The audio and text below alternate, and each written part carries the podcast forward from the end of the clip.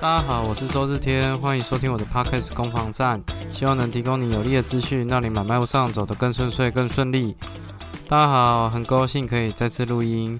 前一阵子觉得身体实在不太舒服，哦，这个喉咙很痛哦，啊，可是做了很多的那个，大概做了五次快筛吧，可是快筛的结果都是阴性，非常的健康，完全没有事。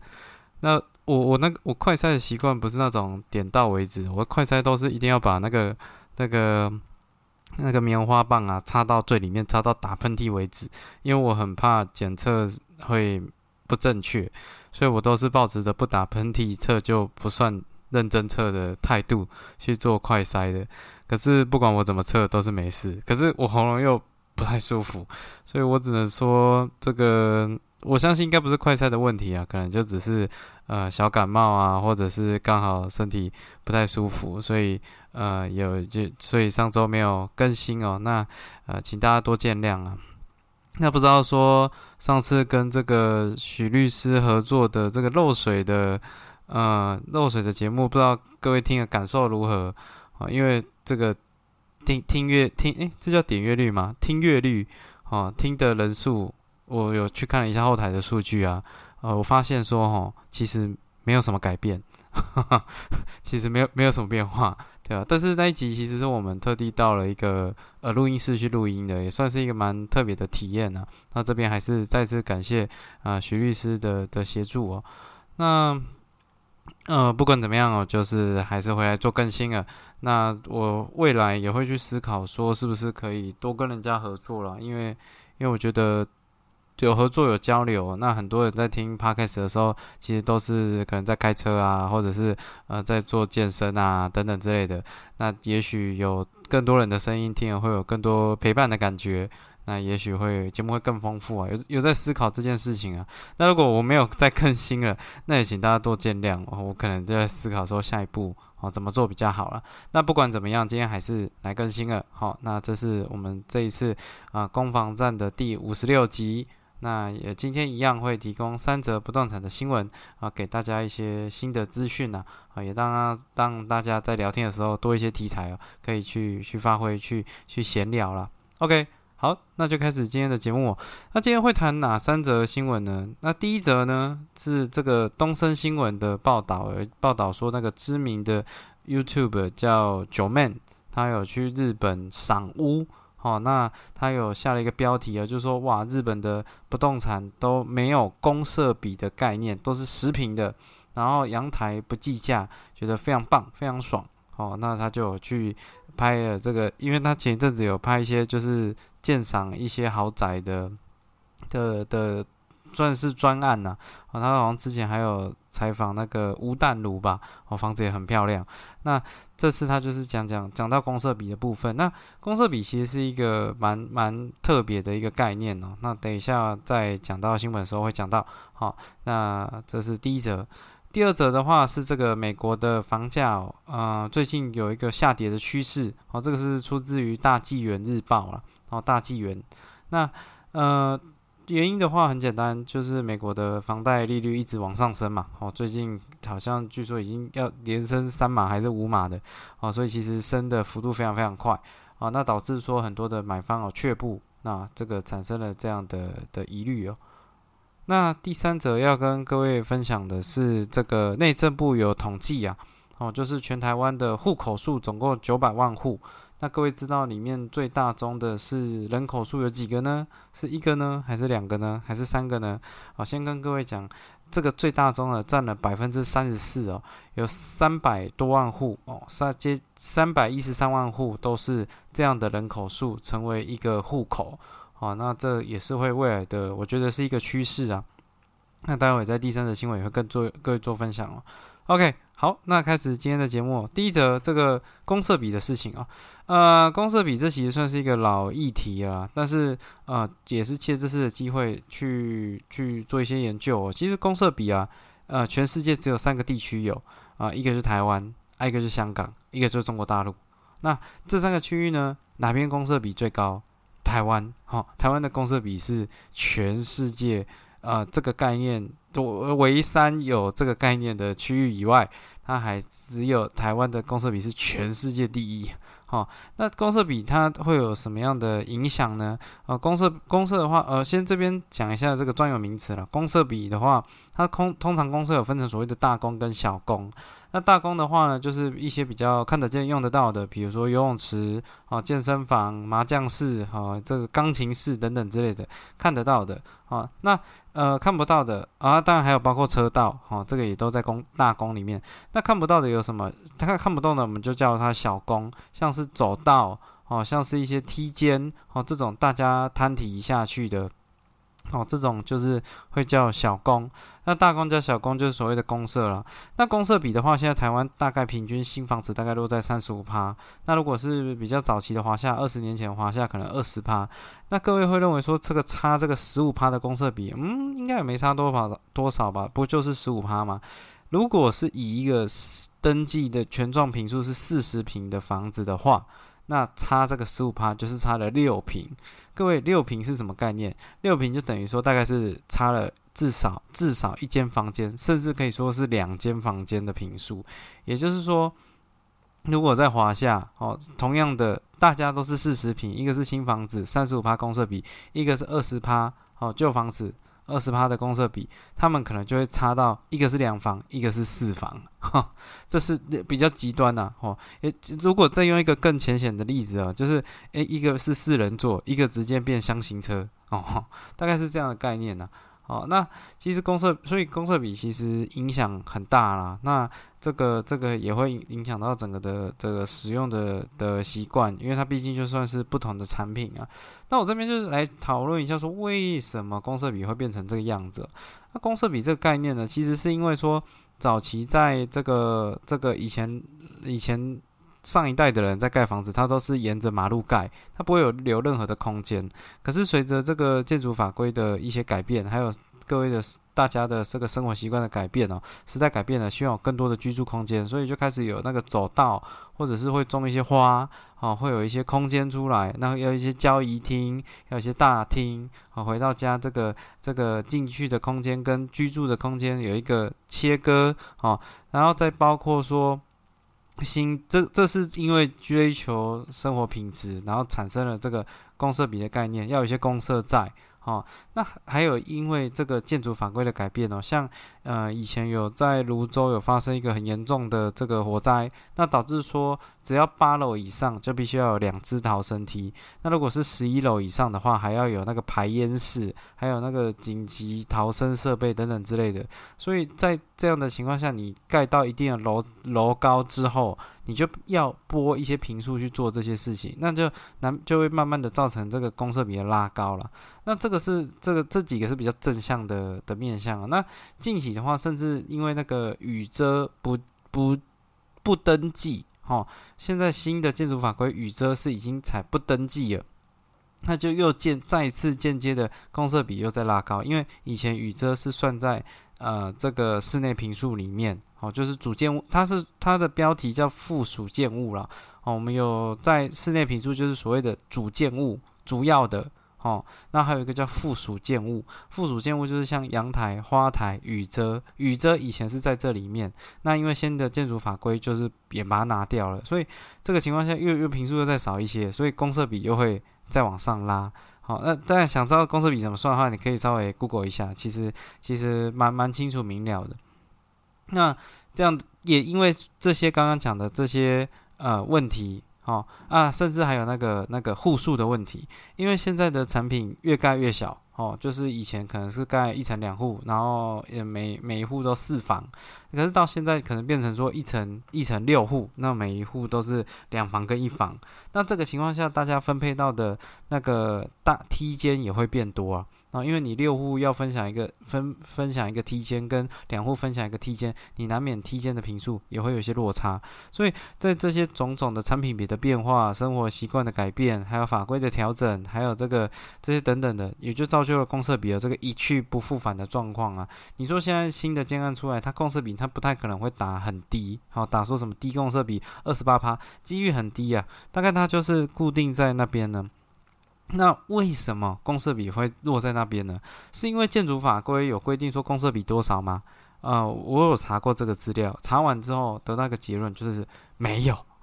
没有特别讲说公设比要多少啊，从来没有一条任何法规是讲说公设比应该怎么去计算。那也因为这样子，就给了建商很多的操作的空间呢。就是因为这个公设比，哦，公设的这个公设比的那个分配，其实跟建商规划这个建案有非常大的关联。我举一个很极端的例子哦，就是。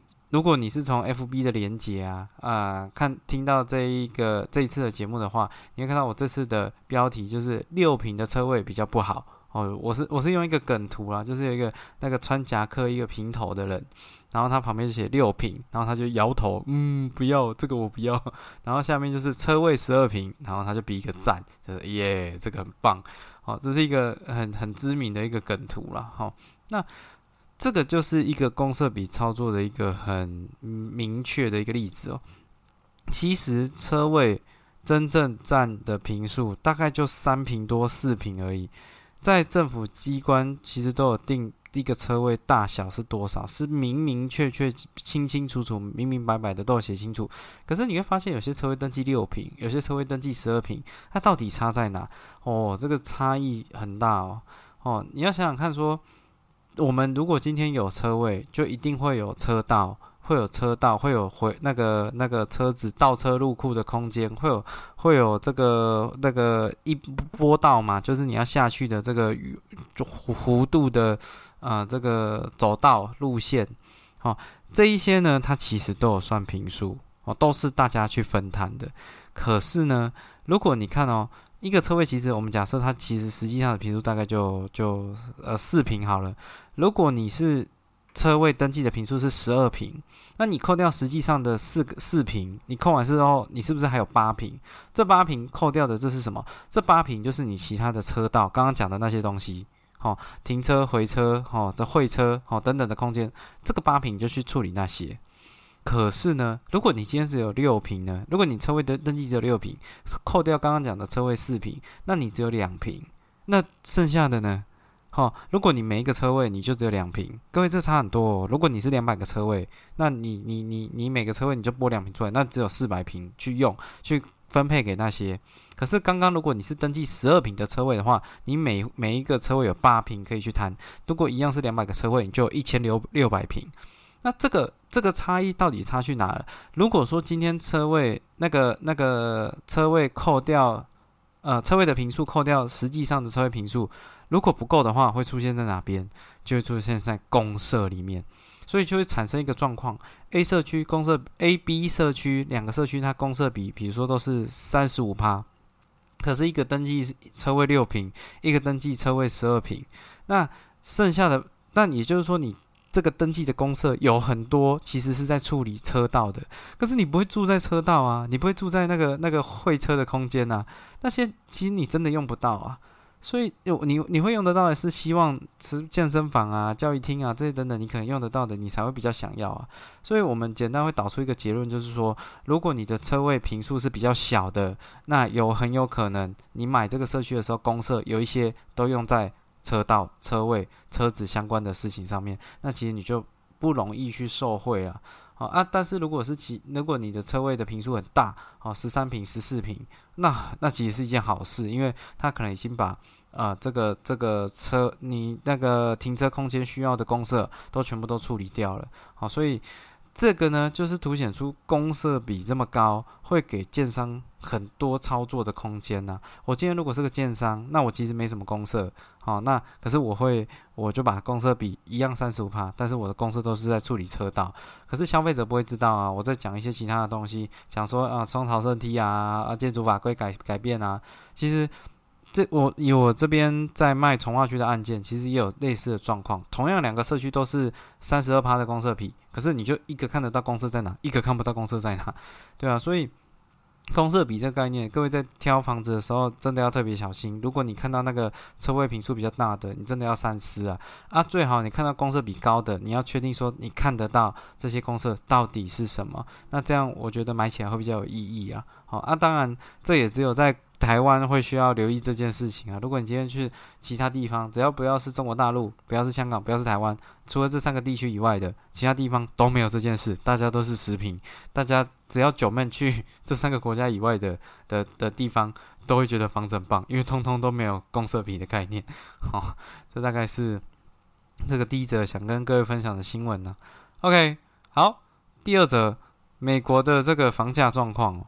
呃，美国近期的话，应应该是上礼拜、上上礼拜就又连升了三码，那产生了一个状况，就是那个六月到七月的房价平均下来跌幅大概有零点七七趴，零点七七趴听起来幅度不大，可是各位知道吗？这是从二零一一年以来最大的单月跌幅，最大最这这十一年来最大的单月的跌幅哦，所以这个是一个蛮蛮重要的一个讯息啊。那除此之外呢，库存量还剧增哦。哦，根据一些这个房屋销售的网站呢，有点像是美国的五九一啊，这个的统计哦，待售物件增加了百分之二十四。好，那区区域区域呃，我不确定它是全美还是部分的区域，但是那个那个尾售的案件呢，也有增加的趋势哦。那呃，这个就其实知道说美国的房，因为。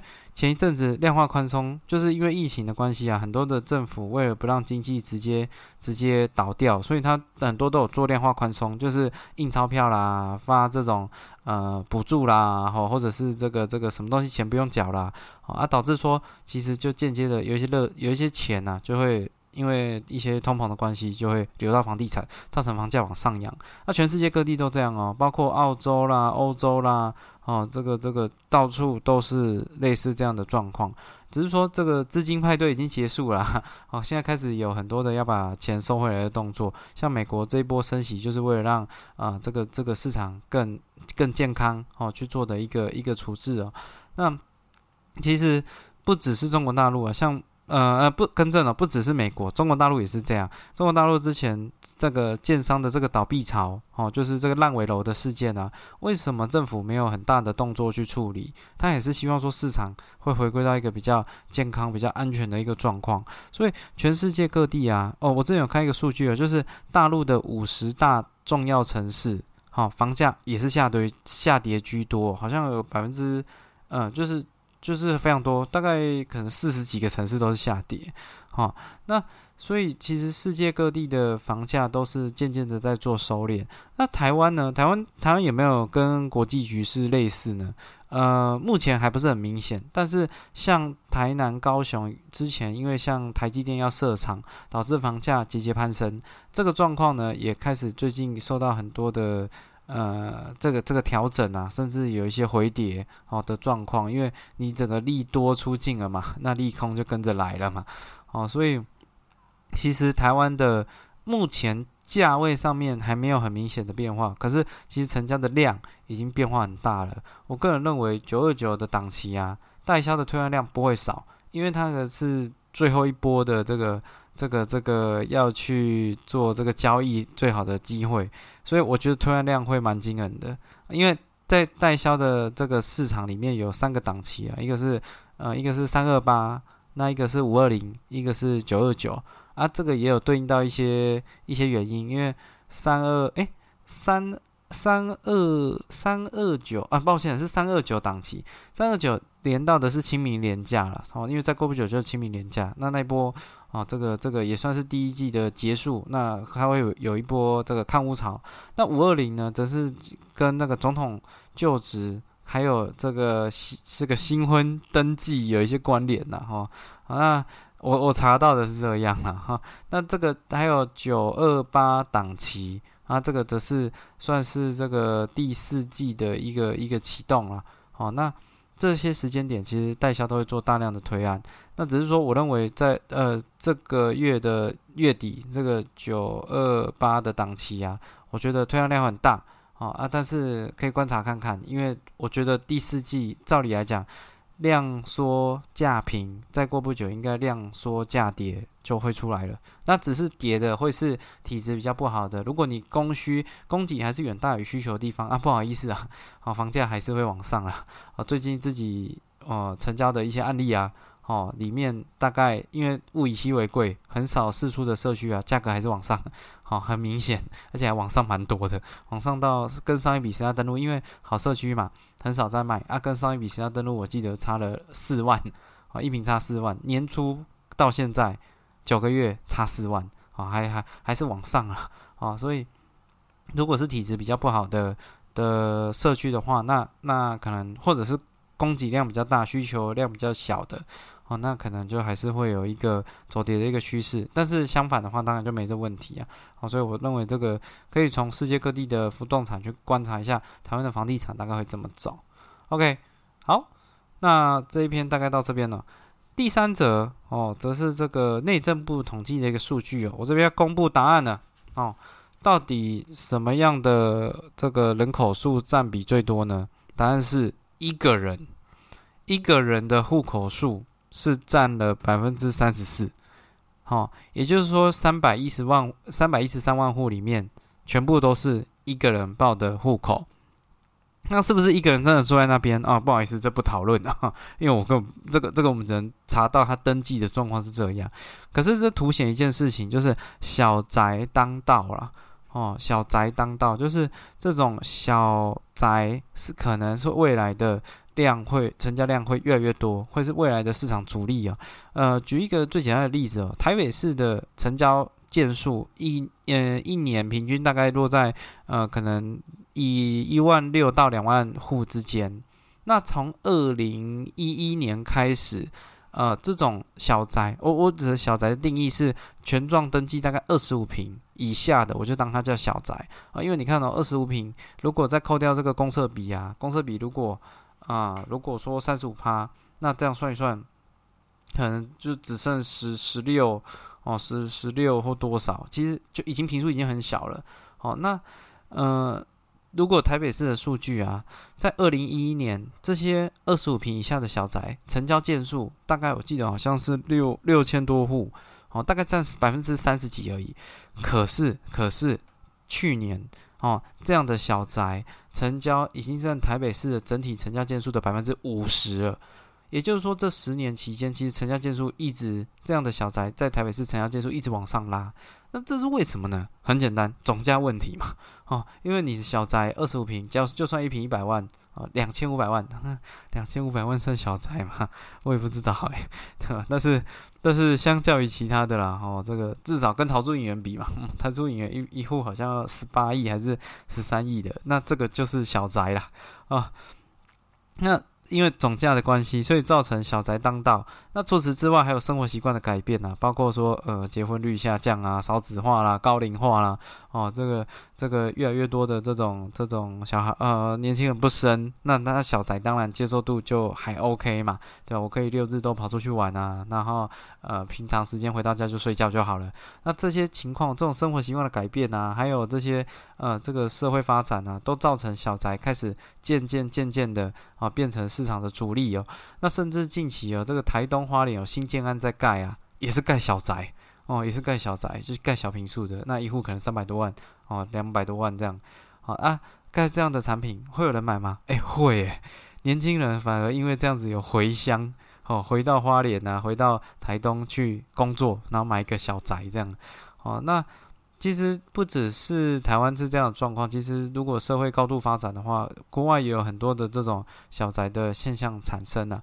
那只是说这样的小宅会有什么影响啊？哦，那其实呃，住住小宅如果。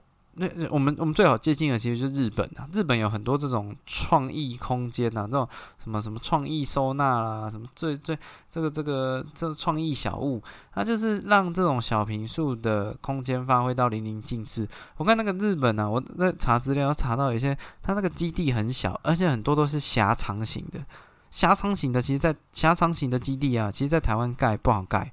而且常常就是会被人家说格局不好，可是日本人好像比较没有这问题，他们就是很务实的，哦，就是你如果基地小，我就有基地小的盖法；基地大，我就有基地大的盖法。他们比较没有在特别说格局应该怎么样。可是台湾台湾人会啊，格局就一定要方正哦，要方正哦，方正小宅就其实说真的比较难发挥啦。所以我认为台湾在这个小宅的这种发展史上面，其实还是需要一点时间。不管说是国人的这个生活习惯啊，这种这种什么什么收纳啦，什么怎么如何去规划，还有或又或者是说建设公司，其实都比较少去涉略那种什么日系风格的小宅，真的标榜的不多了哦，真的不多。所以呃，这样这样的市场，我相信未来小宅这样子渐渐发展，其实小宅的这个有多多少间小宅，就有多少的小宅的市场在。啊，那只是说这个都可能还是需要一些啊时间，让整个社会去去演进啊。那其实如果去住小宅啊，年轻人的话，可能在没有小孩的情况下，问题不大啊，只是说居住空间小了点，但是啊，就还能接受了。我之前有看到那个 D 卡有一个文章啊，就说什么哦，那个朋友买了新房子，然后就大家去给他去做客啦，可以什么立柱哦，就是去跟他拜访，然后带一些伴手礼啊，结果过去那个这个五六个人在客厅。那个没地方坐，还有人要站着这样，对吧？然后那个那个发那篇文章的作者就在思考说，那这样子真的有比较好吗？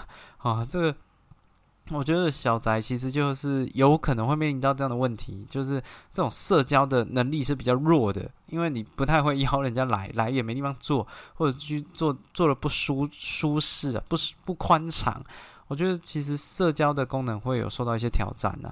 那你说如果有小朋友呢？那这更是居住空间更会受到挑战啊。这个以我自己有这个两岁小朋友的例子哦，我们有两个，我们家有三个房间，有两个房间都放的都是他的东西呢，要很多很多东西他的放不完啊。对啊，那如果你今天又是一个小宅，可能就更没有地方放了。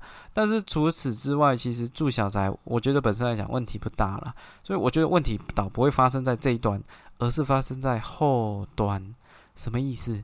这些小住在小宅的人啊，他们以后也会老嘛，对吧？那以后也会老。那如果你老了住小宅，有没有什么特别需要去留意的？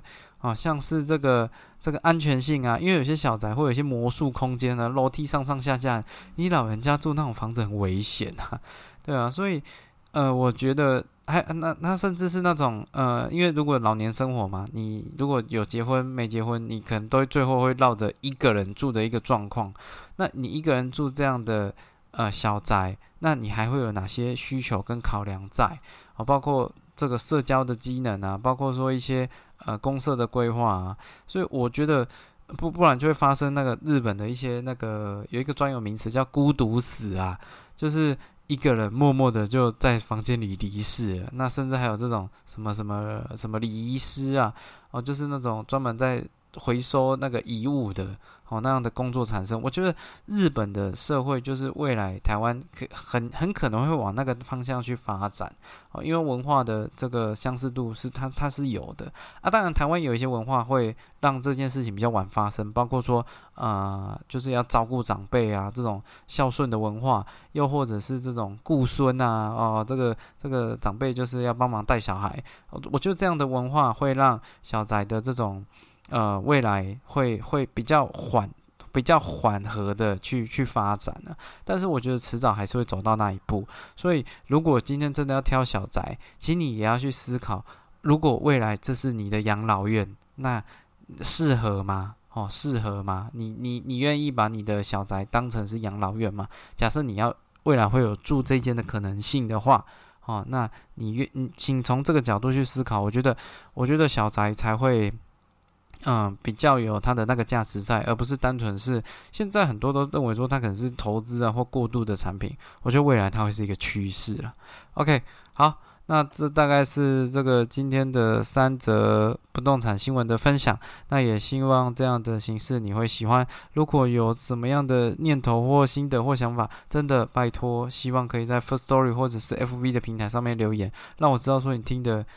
听完之后的这个一些想法了，那会是一个很大的动力。呃，如果我已经没有更新的动力了，看到一则留言，那可能就会让我再继续录下去。OK，好，那也谢谢你收听到节目的的最后，祝你有愉快的中秋佳节，也祝你有愉快的一天。我是周日天，拜拜。